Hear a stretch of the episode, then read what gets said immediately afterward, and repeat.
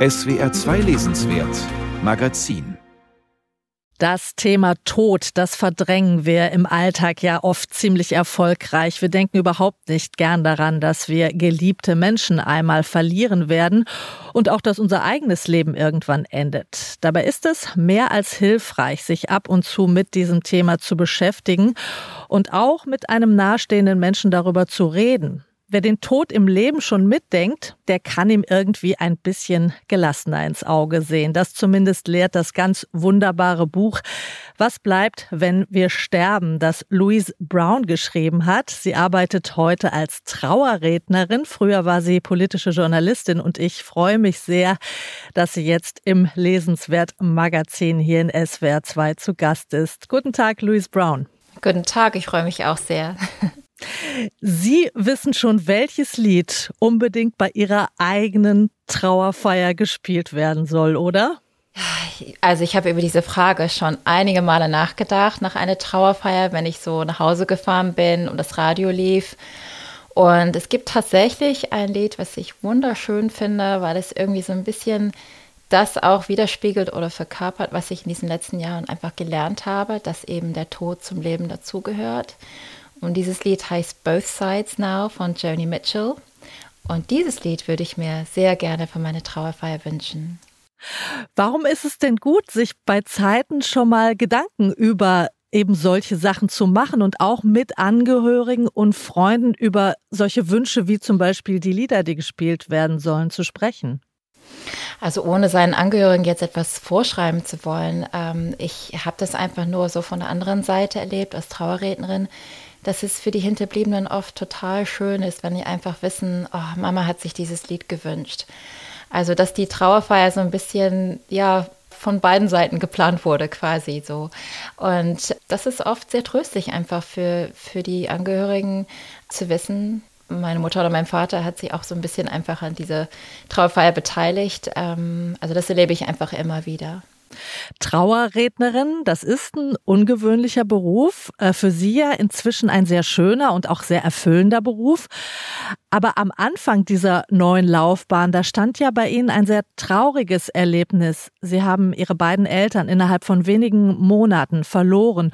Und die Erfahrungen, die Sie im Zusammenhang mit deren Trauerfeiern gemacht haben, die waren ja nicht gut, oder? Genau, also es waren eher so bleine Angelegenheiten. Ähm, ich hatte halt einfach überhaupt keine Erfahrung, was Trauerfeiern anging. Ich war bis dahin nie auf eine Beerdigung gewesen, also nicht bewusst. Ich war wohl einmal auf der Beerdigung meiner deutschen Großmutter gewesen, kann mich aber überhaupt nicht daran erinnern. Und ansonsten haben meine Eltern uns Kindern komplett von diesem Thema ferngehalten.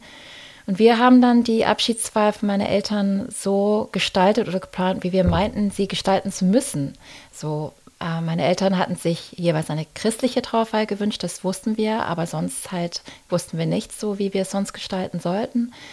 Und äh, also Cello zum Beispiel ist ein wunderschönes Instrument, aber wir hatten zum Beispiel eine Cellistin engagiert bei der Abschiedsfeier von meiner Mutter, die hat dann Bach gespielt, auch wunderschöne Musik, aber für mich glich diese Musik in diesem Moment eher fast wie Folter fast. Also das war wirklich einfach ähm, es war gar nicht tröstlich und vor allen Dingen auch die Worte des Pastors. Also er hat sich Mühe gemacht und hat mit dem gearbeitet, was ich ihm mitgegeben hatte. Aber ich wusste einfach damals auch gar nicht, welche Erinnerungen und welche Momente für mich besonders wichtig sein würden.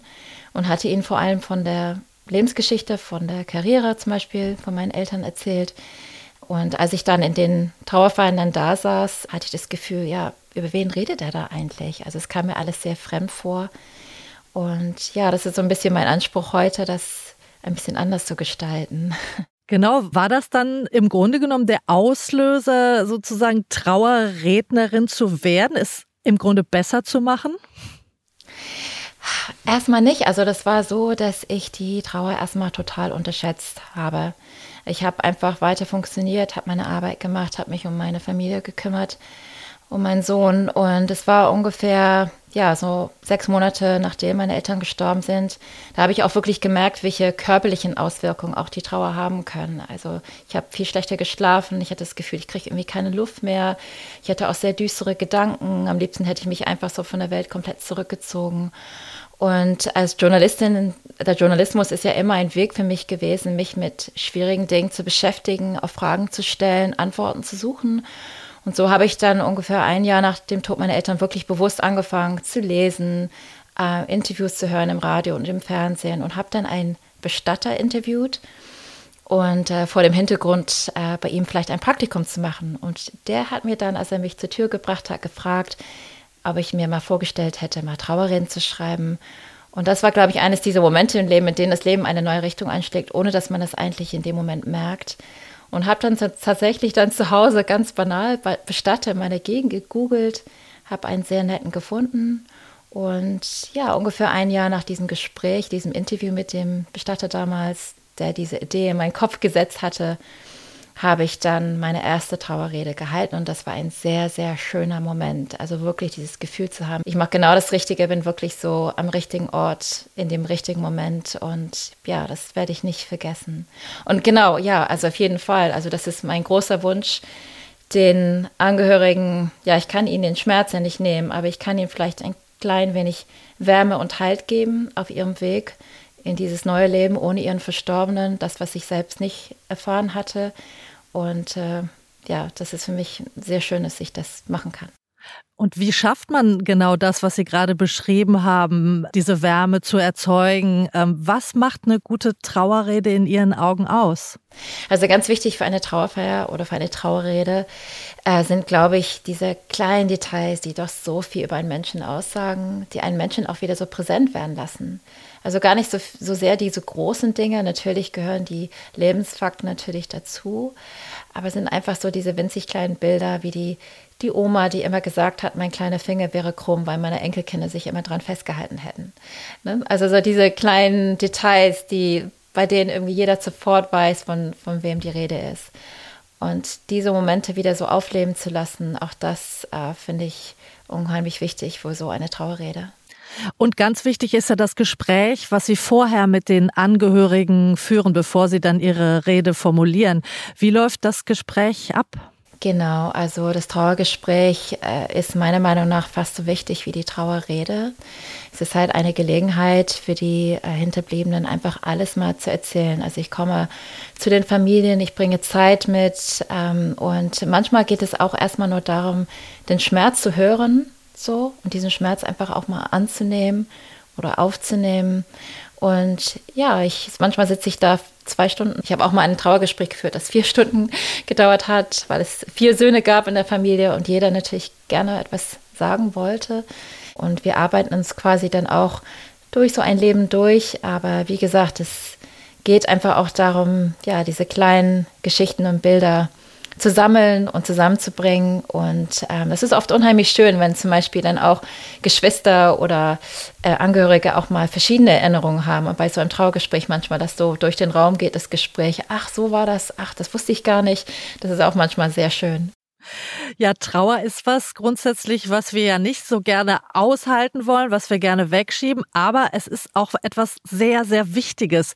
Wie würden Sie Trauer beschreiben? Also Trauer ist für mich ja die Verarbeitung eines Verlustes und die Trauer kann sich in ganz verschiedenen Formen ja auch irgendwie auswirken ja auch. Trauer braucht einfach oft eine lange Zeit. Also es gibt, glaube ich, auch keinen Zeitpunkt, in dem man irgendwie die Trauer überwunden hat. Trauer ist einfach auch die Sehnsucht nach einem Menschen, auch wenn man glaubt, vorbereitet zu sein auf den Verlust einer Person, weil dieser Mensch vielleicht sehr krank war oder sehr alt war, ist man, glaube ich, nie auf diese Sehnsucht vorbereitet, die dann äh, in einem aufkommt, wenn dieser Mensch dann wirklich gestorben ist. Und ähm, Trauer, habe ich gedacht, ist etwas, was ich irgendwie irgendwann abhaken muss, so ein bisschen für mich. Und ich musste auch lernen, dass die Trauer immer in mir bleiben wird für mich ist es wie so eine, so eine innere Narbe fast oder wie so eine seelische Narbe. An manchen Tagen spüre ich sie mehr, an manchen Tagen weniger, aber ich trage sie halt immer mit mir herum. Und sie erinnert mich eben an meine Eltern und sie entsteht auch dort oder kommt aus dem gleichen Ort wie die Liebe, die ich für meine Eltern empfinde. Also sie ist quasi so ein bisschen wie die Schattenseite der Liebe. Ach, das ist schön. Es entspringt quasi sozusagen der gleichen Quelle, die Trauer und die Liebe. Das hat ja was sehr Tröstliches, dieser Gedanke. Genau. Und äh, deswegen ist es aber auch, finde ich, auch so verrückt, dass wir so wenig darüber reden, weil wenn man liebt, äh, wenn man Beziehungen eingeht mit Menschen, wird man auch Verluste erleben. Ähm, und dennoch reden wir so wenig über dieses Thema. Und das ist irgendwie, ja, manchmal fast absurd, dass wir dieses Thema Tod so aus unserem Leben auch so heraushalten die Religion, die gibt natürlich immer so ein ganz gutes Paket von Ritualen an die Hand, an denen man sich in der Trauer ja auch ganz gut festhalten kann. Jetzt hat aber die Religion für eine immer größer wachsende Zahl von Menschen keine große Bedeutung mehr. Ich glaube aber dennoch brauchen wir das Zeremonielle und die Rituale sehr dringend, gerade in Trauerzeiten. Wie können weltliche Rituale aussehen, wenn wir die religiösen nicht mehr zur Verfügung haben? Also interessanterweise ähm, ist es wahrscheinlich in jeder Stadt anders, ähm, aber jetzt hier in Hamburg zum Beispiel ist es so, dass es sehr oft gewünscht wird, dass ich als weltliche Rednerin in eine christliche Kapelle rede. Also das finde ich auch ganz interessant, dass inhaltlich mehr Individualität gesucht wird, ähm, aber immer noch sehr gerne an die traditionellen Rituale festgehalten wird, die man vielleicht auch schon von anderen Trauerfeiern kennt. Und ich selbst finde das auch immer so wirklich immer wunderschön, wenn die Glocken läuten, wenn wir die Kapelle verlassen und die Trauerprozession sich langsam zum Beispiel zum Grab macht. Wenn die Sargträger reinkommen mit ihren tollen äh, Umhängen zum Beispiel und ihre Hüte dann von den Köpfen nehmen und sich verbeugen vor der Ohren. Also das sind so Momente, die, wo ich jedes Mal fast eine Gänsehaut bekomme. Und äh, diese Momente geben den Menschen, glaube ich, in dieser Situation auch oft Halt. Nichtsdestotrotz gibt es auch Rituale, die wir selber auch erschaffen können. So, ich zum Beispiel hole immer am Sonntag die alte Teekanne von meinem Vater aus dem Schrank. Er hat immer am Sonntag diese bestimmte Teekanne benutzt. Und, äh, und wenn ich die dann benutze, dann denke ich immer an meinen Vater. Oder ziehe die alte Küchenuhr auf, die meine Mutter immer abends aufgezogen hat. Das sind so kleine Rituale, die ich dann in meinem Alltag integrieren kann und die mir helfen, ja, so ein bisschen mit meinem Verlust einfach auch besser umzugehen auch. Sie haben Ihren Vater und seine Teekanne gerade erwähnt. Er war ja Brite und ähm, es gibt ja diesen besonderen britischen Humor. Und Humor ist ja, glaube ich, auch eine Sache, die man nicht vernachlässigen sollte, wenn es um den Tod geht, oder? Genau, also das sind eigentlich für mich fast die schönsten Momente fast bei einer Trauerfeier, wenn ja kein Lachen, aber so ein, so ein kleines Schmunzeln irgendwie so durch den Raum geht. Da löst sich manchmal so eine Spannung dann auf, die am Anfang oft die Trauerhalle füllt. Und Humor ist ja auch etwas, was Menschen ja auch vereint. Also sowohl kranke Menschen oder sterbende Menschen und gesunde Menschen. Mein Vater zum Beispiel, wenn ich ihn auf der Palliativstation besucht habe zuletzt, manchmal, wenn ich gekommen bin, hörte ich schallendes Gelächter aus seinem Zimmer kommen. Er war ja Brite, konnte Deutsch reden, aber mit sehr starkem Akzent und hat mit den Krankenschwestern immer Englisch geübt oder gesprochen und dabei hatten sie viel Freude an seinem Sterbebett quasi.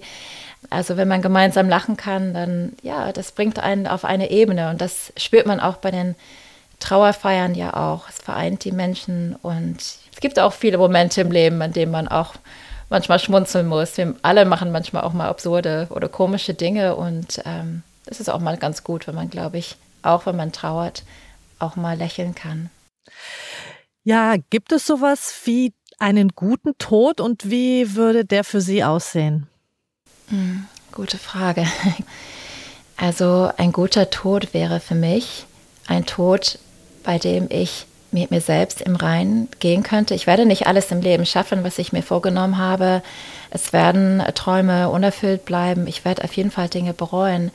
Aber wenn vielleicht die Reue vielleicht nicht zu sehr überwiegt und wenn ich das Gefühl habe, wirklich auch voll gelebt zu haben, das ist ja auch so ein Begriff, der gerne genutzt wird, aber ähm, ich denke zum Beispiel an die äh, Autorin Mary Oliver, sie hat ein ganz tolles Gedicht geschrieben und sie hat gesagt, sie möchte nicht nur ein Besucher auf dieser Erde sein, also auch etwas zu hinterlassen, das Leben auch wirklich intensiv zu leben. Das ist etwas, was ich gerne tun möchte im Rahmen dessen, was möglich ist. Und wenn ich das getan habe, glaube ich, dann wäre das auch für mich ein guter Tod, wenn ich gehen könnte. Ein guter Tod wäre ebenfalls auch für mich, wenn meine Liebsten, sofern sie das auch ertragen könnten, bei mir wären, wenn ich sterbe. Ich fand das bei meiner Mutter sehr, sehr traurig, dass ich nicht bei ihr war, als sie gestorben ist. Das verfolgt mich heute. Wer weiß, vielleicht wäre sie auch wenn ich jetzt bis zum letzten Moment bei ihr geblieben wäre, wenn ich nur kurz auf Toilette gegangen wäre, wäre sie vielleicht trotzdem in dem Moment gegangen, weil sie eben ein sehr stolzer Mensch war. Aber ich wäre gerne bei ihr gewesen und ja, das würde ich mir auch irgendwie wünschen, dass meine Kinder, sofern sie das könnten, vielleicht einfach bei mir sein könnten, wenn ich gehe. Ich glaube, das würde mir ein bisschen Angst, nicht vor dem Tod, aber vor dem Sterben nehmen.